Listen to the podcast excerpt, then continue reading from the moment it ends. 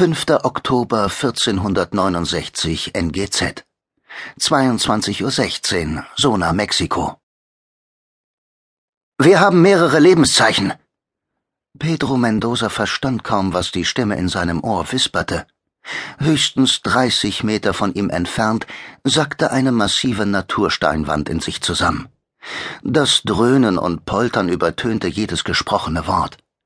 Eine brodelnde Woge aus Staub wälzte sich heran, sie wurde von robotgesteuerten Prallfeldern abgelenkt, bevor sie den Rettungstrupp erreichte. Lebenszeichen? fragte Mendoza zurück. Mehr als das habe ich nicht mitbekommen. Bitte wiederholen. Er schaute auf. Aguila Town an der Peripherie Mexico Cities war von dem Megabeben schwer verwüstet worden. Der Megathurst vor einer Stunde hatte das Land radikal verändert, womöglich für immer. Wir hatten Lebenszeichen, erklang es auf Mendozas Ohrstecker. Während der Erschütterung, aber eben sind sie verstummt. Lebenszeichen welcher Art? Akustisch, vermutlich zwei oder drei Personen, Einpeilung liegt vor. Worauf wartet ihr? Holt die Leute raus, bevor alles vollends über ihnen zusammenstürzt. Es stank nach Rauch und Staub, nach Chemikalien, metallischen Beimischungen und mochte der Teufel wissen, wonach außerdem. Mendozas Atemfilter funktionierte nicht richtig, er ließ zu viel durch. Mit einem hastigen Griff rückte der Truppleiter die Maske zurecht und aktivierte die Sauerstoffpatrone. Mehrere tiefe Atemzüge vertrieben seine Benommenheit. Er trug keinen geschlossenen Schutzanzug wie viele seiner Leute. In so einem Ding bekam er Zustände. Sobald er einen Druckanzug anlegte, litt er unter Hitzewallungen und Atemnot, und das war beileibe keine Frage des Wollens, sein Körper sträubte sich einfach dagegen. Wieder waren schwache Erdstöße zu spüren. Ein Monstrum, das jahrtausendelang unter der Erde geschlafen hatte, war erwacht. Womöglich würde der Doppelkontinent im Bereich der Zona Mexiko auseinanderbrechen. Wir brauchen mehr Roboter, drängte einer der Helfer.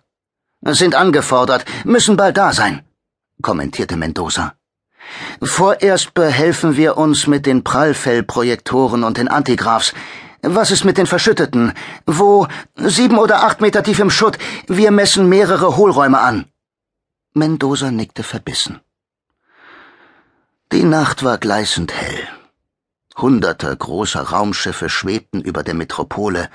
Ihre Scheinwerferbatterien vertrieben die Dunkelheit aus den letzten Winkeln. Dazwischen Spacejets, Korvetten, Gleiter. Vor einer Stunde waren die Menschen noch evakuiert worden, nun galt es, schnell und umfassend Hilfe zu leisten. Hier ist vieles instabil. Die Analyse verlangt, dass wir die Wand- und Deckensegmente abheben.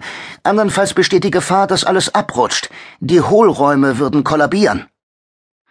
Mendoza und seine Leute arbeiteten in einem auf 500 Meter Durchmesser begrenzten Areal. Kleinere, dreigeschossige Bauten hatten dort das Bild bestimmt. Nur wenige Häuser waren unbeschädigt geblieben. Die Grünanlagen erweckten den Anschein, als wären sie mit einem überdimensionierten Pflug umgegraben worden. Mannshohe Verwerfungen zeigten, wie heftig der Boden sich verschoben hatte und aufgebrochen war. Nehmt die Desintegratoren, entschied Mendoza. Trotzdem keine Risiken. Bleiche Gestalten kauerten zwischen den Mauerresten. Staubverschmiert wirkten sie wie Marmorstatuen, denen Helfer Wasserflaschen in die starren Hände drückten. Wir treiben einen schmalen Tunnel voran, meldete die Stimme aus Mendozas Ohrstecker. Provisorisch stabilisiert mit Spritzschaum. Er erreichte die Grabungsstelle und schwang sich über mehrere ineinander verkeilte Betonplatten abwärts. Wieder durchlief eine starke Erschütterung den Untergrund. Knirschend rieben zwei Platten aneinander, eines der Wandsegmente zerbarst mit dumpfem Knall. Mendoza sah ein mehrere Quadratmeter großes Element herabstürzen und wusste im selben Sekundenbruchteil, dass es ihn zerschmettern würde. Er versuchte sich herumzuwerfen, da war die massige Platte schon über ihm und fiel plötzlich langsamer.